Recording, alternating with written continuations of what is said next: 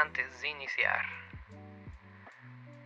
pues quiero invitarte a escuchar esta canción de unos amigos de Monterrey, el Salón de la Justicia. Es una banda de ska, de ska punk al parecer. También le meten un poco de reggae. Y disfrútala, solamente va a ser un segmento por aquello de las regalías. Entonces, solamente disfruta un pedazo. En la descripción voy a dejar el enlace del video original y pues adelante.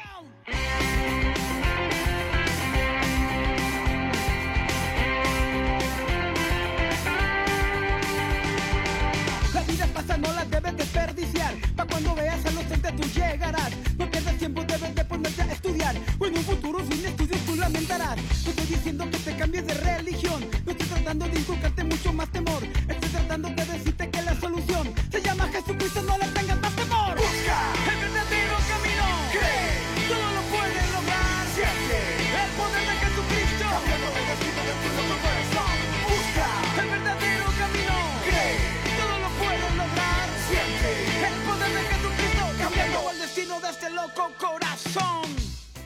¿qué tal?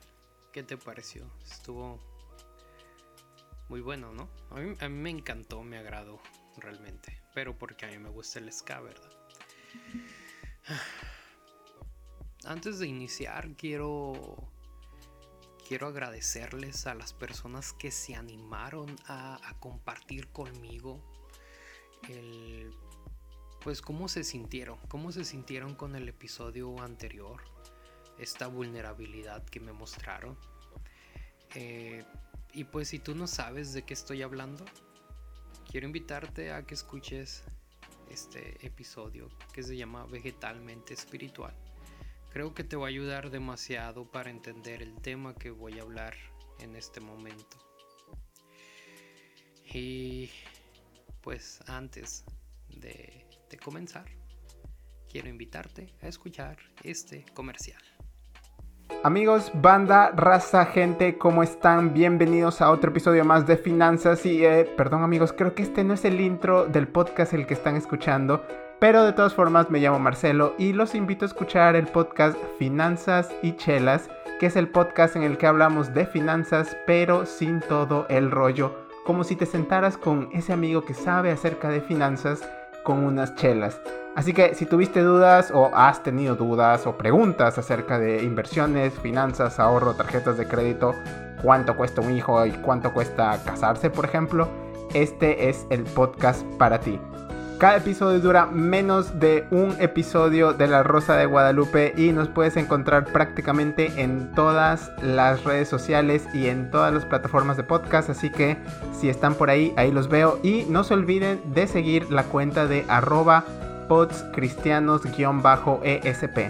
Recuerden que ESP es por español, amigos. Entonces, ahí los veo y chao.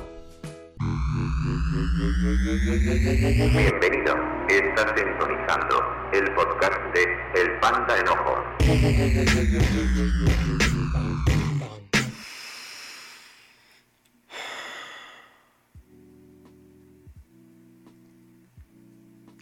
Sé que es un poco dramático el título de este episodio,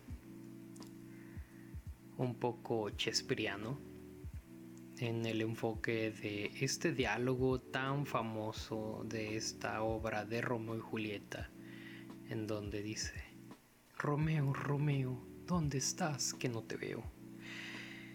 Y se me hizo muy adecuado, adecuado titularlo así, de Dios mío, Dios mío, ¿dónde estás que no te veo? Y por una situación, si tú eres cristiano o si te encuentras en la búsqueda de Dios, vas a estar de acuerdo conmigo. Eh, pues que pasamos por momentos en donde no experimentamos a Dios. Probablemente estábamos en una temporada en donde estábamos sintiendo a Dios más cercano, más cercano de lo normal, en donde Dios nos reveló promesas, Dios nos llevó a lugares que jamás hubiéramos podido llegar. Pero de momento no hay nada. De momento hay calma. Hay silencio. Y nos empezamos a volver un poco paranoicos sobre qué estoy haciendo. ¿Qué, qué pecado cometí? Y probablemente muchas de las situaciones tienen que ver con pecado. Y si en el pasado Dios te llevó a lugares que probablemente no merecías, fue simplemente porque Dios te ama. Y eso hay que dejarlo ahí. Dios te ama. Y pues no se puede hacer nada en contra de eso. Ni nada a favor. Más que reconocer que necesitas el amor de Dios. Más que lo que lo necesitas. Y entre más vulnerable seas con Dios, más te lleva a lugares que en tu mente jamás imaginaste. Lugares donde tu corazón vuelve a latir. Pero ¿qué pasa? ¿Qué pasa cuando no somos conscientes de nuestro pecar? Tal vez subconscientemente ahí lo entendemos, ¿no? Hay comportamientos, hay, actitudes en donde a través de, de, nuestro crecimiento espiritual vamos entendiendo ciertas cosas que la religión son cosas del hombre, pero creo que son puntuales. Entonces, pues ahí estoy, ¿no? Después de, esta temporada aislada espiritualmente, me doy cuenta de algo desperté y vi que estuve envuelto en filosofías que solamente me daban la justificación para seguir pecando. Sí. Y es que hemos visto erróneamente el pecado. Bueno, yo lo veía, yo lo veía mal, yo, yo estaba aferrado en ideas de, no, es que, es que, es que los pecados no le afectan a Dios porque, porque los pecados pues solamente traen consecuencias a nosotros, pero Él es Dios y nos ama, entonces no pasa nada porque tengo, tenemos libertad, tenemos libre albedrío. Y sí, sí es verdad. Claro, claro, tenemos libre albedrío que el mismo dicta todo te es lícito, pero no todo te conviene. Ahora bien, ¿qué significa esto? Te puedes inhalar un kilo de cocaína, pero no te conviene. Puedes vivir una semana sin comer, pero no te conviene. Puedes vivir tomando refresco, pero no te conviene. ¿Qué significa esto? Que vamos enfermando nuestro cuerpo naturalmente con nuestros malos hábitos. Y sí, tenemos malos hábitos espirituales. ¿Y sabes cuál es uno de esos? El aceptar filosofías para sentirnos bien con ciertas actitudes que no agradan a Dios. Él es Dios, Él te ama, es tu Padre.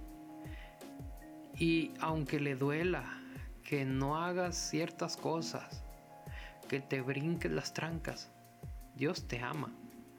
Pero no esperes que te confíen más cosas si no mueres a estas pues a este pecar. Me vi envuelto en la necesidad de buscarlo. Me vi envuelto en reconocer que nada de lo que haga, que nada de que, no, se trataba de, de servir en la iglesia, sino que se trataba de buscarlo. Ya, ya lo encontré, ya empecé a tener esa relación con Dios. Ahora, ¿qué, qué, qué era lo que seguía? Seguía que tenía que morir a varias cosas de mi vida. Reconocer que estuve viviendo en pecado. Y como tal, el pecado es un virus, es un virus espiritual. Que probablemente tú digas, no, yo tengo el control, yo puedo tener sexo con mi novia y no pasa nada. Todo lo tengo fríamente calculado. Y hace cuánto que que tu relación con Dios ya no es igual. Es que yo puedo estar tomando y me puedo poner bien borracho. Sí, tomar no es pecado, pero, pero si me pongo pedo, sí, pero a veces me pongo pedo, pero no hay, no hay tanto pedo.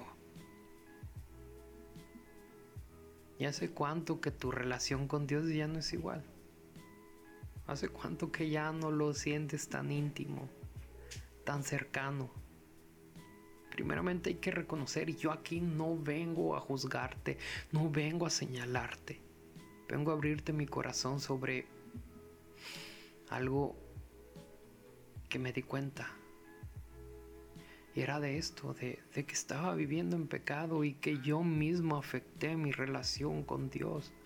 Porque en el momento en el que fui afectando mi espiritualidad, naturalmente mi relación con Dios se fue fracturando, se fue, se fue despegando. ¿Y esto a dónde me llevó? Me llevó a que estaba desahuciado, claro que iba a la iglesia, claro que servía en la iglesia. Pero eso no significa que tenía una relación con Dios. Eso no significa que estaba bien con Dios. Estaba buscando una manera de estar bien con Dios, pero Dios estaba solicitándome. No me estaba solicitando, la relación con Dios solicitaba que dejara unas cosas para dejar de dañar mi vida espiritual. Porque claro que los pecados van mermando la, espiritual de la espiritualidad de nosotros. Claro que trae consecuencias también físicas, hay consecuencias físicas, pero espiritualmente hay consecuencias en donde se va enfermando tu espíritu. Y, y, mira, así dimensiono eh, este tema de los pecados. Hay reglas pequeñas dentro de casa, ¿no? Como el hijo, no camines con los pies descalzos. Hijo, huele las cosas antes de comerlas, hablando de alimentos que se quedan fuera del refri y ahí, ahí va uno de glotón y le da un cucharazo a lo que sea y antes de olerlo, antes de asegurarse de que esté en buen estado. Eh, no sé si tienes cabello largo o si eres mujer, es de hijo, hija, no te duermas con, con el cabello largo porque pues te vas a enfermar. Y todas esas normas de casa no las pasamos por los sobacos. Sí, por los sobacos. Porque naturalmente nos oponemos. No, pasa nada, no pasa nada, hombre, hombre, no pasa nada, no pasa nada.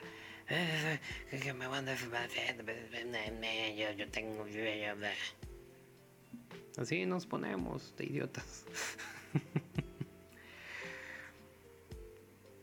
Pero naturalmente nos enfermamos, ¿no?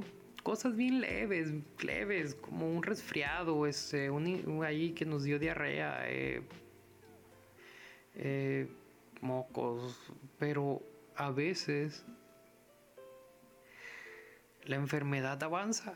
Si no nos cuidamos, la gripa se puede convertir en una bronquitis, la tos, asma, cualquier, o sea, algo que no está cuidado. O sea, en el momento en el que no nos damos cuenta de que, ay, sí, cierto, tenía mi mamá razón, voy al doctor y me voy a cuidar. Y claro, que, que todo es curable, pero hay enfermedades mortales. Y así son los pecados para Dios todos son iguales. O sea, que Dios puede curarte de cualquier pecado. Pero hay tiempos. Hay tiempos en donde uno tiene que despertar y decir, estuve mal. Estuve mal, estuve... Me enfermé, me enfermé y, creo que, que el arrepentimiento es la medicina. Cuando te das cuenta, no es el tratamiento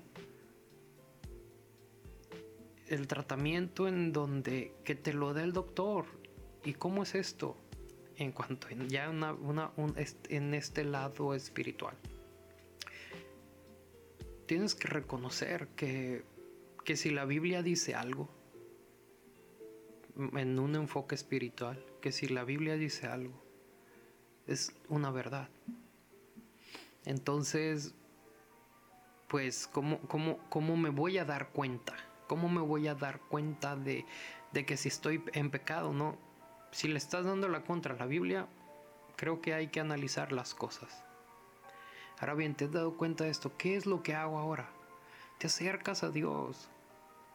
Y aunque no tengas ganas, aunque no tengas fuerzas, aunque tengas mil problemas, te acercas y sincero y le dices tu diagnóstico, le dices tus síntomas, como sabes que estuve teniendo relaciones con mi pareja, estuve tomando y, y, y me quedaba borracho, estuve estuve robando, estuve mintiendo, estuve fingiendo espiritualidad. Estuve diciendo que, tenía algo contigo, pero no tengo nada. Me siento mal. Me arrepiento de esas cosas que hice. Y por milagro, por no decir por un acto de magia, milagrosamente no es que vas a comenzar a sentirte mejor. Vas a sentir paz probablemente. Pero ahí vas a empezar a volver a trabajar una relación con Dios. Y es así como uno tiene que ir a chequeo físico cuando se enferma. Si uno tiene que estar yendo a un chequeo espiritual con Dios. Contar cómo está tu situación. De, de contar cómo... ¿Qué es lo que está pasando en tu vida?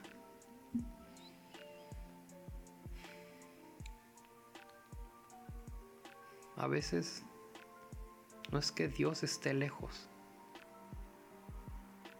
A veces es porque nosotros estamos lejos. Y estamos lejos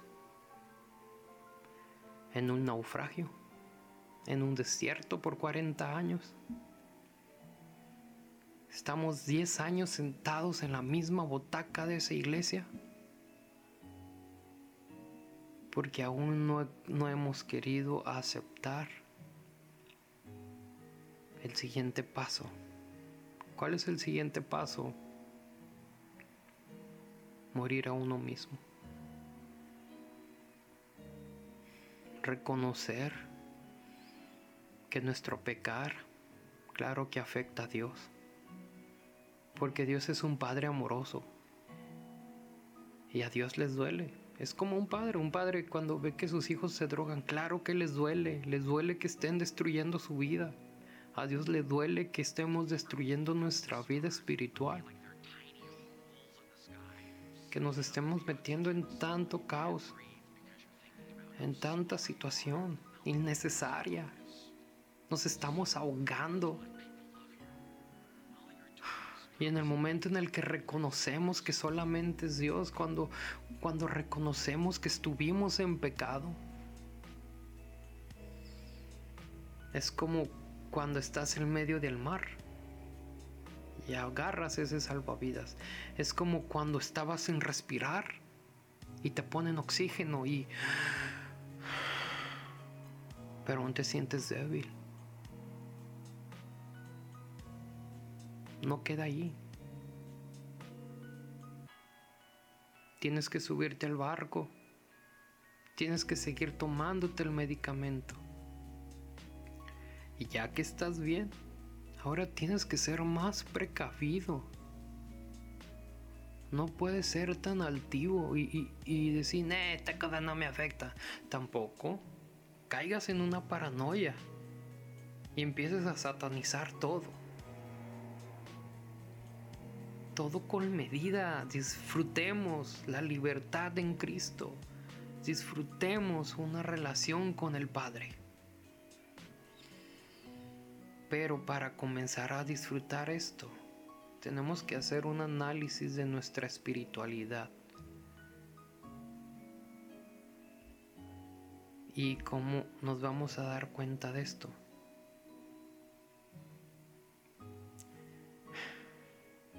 Que si lo primero que estás buscando en la iglesia o en cualquier reunión no es adorar a Dios,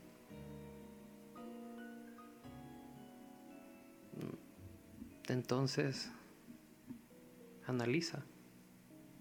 Porque si nuestro diseño original fue para adorar a Dios, entonces hay que ver dónde está nuestro corazón. Y cuando digo adorar, no me refiero solo a cantar. Me refiero a reconocer que necesitamos a Dios que necesitamos sus brazos para que nos permita ver las cosas desde otra perspectiva. Pero necesitamos reconocer que lo necesitamos. Y pues te dejo con esta reflexión. Analiza, hay que analizar en dónde estamos parados con Dios qué pecados tenemos que reconocer.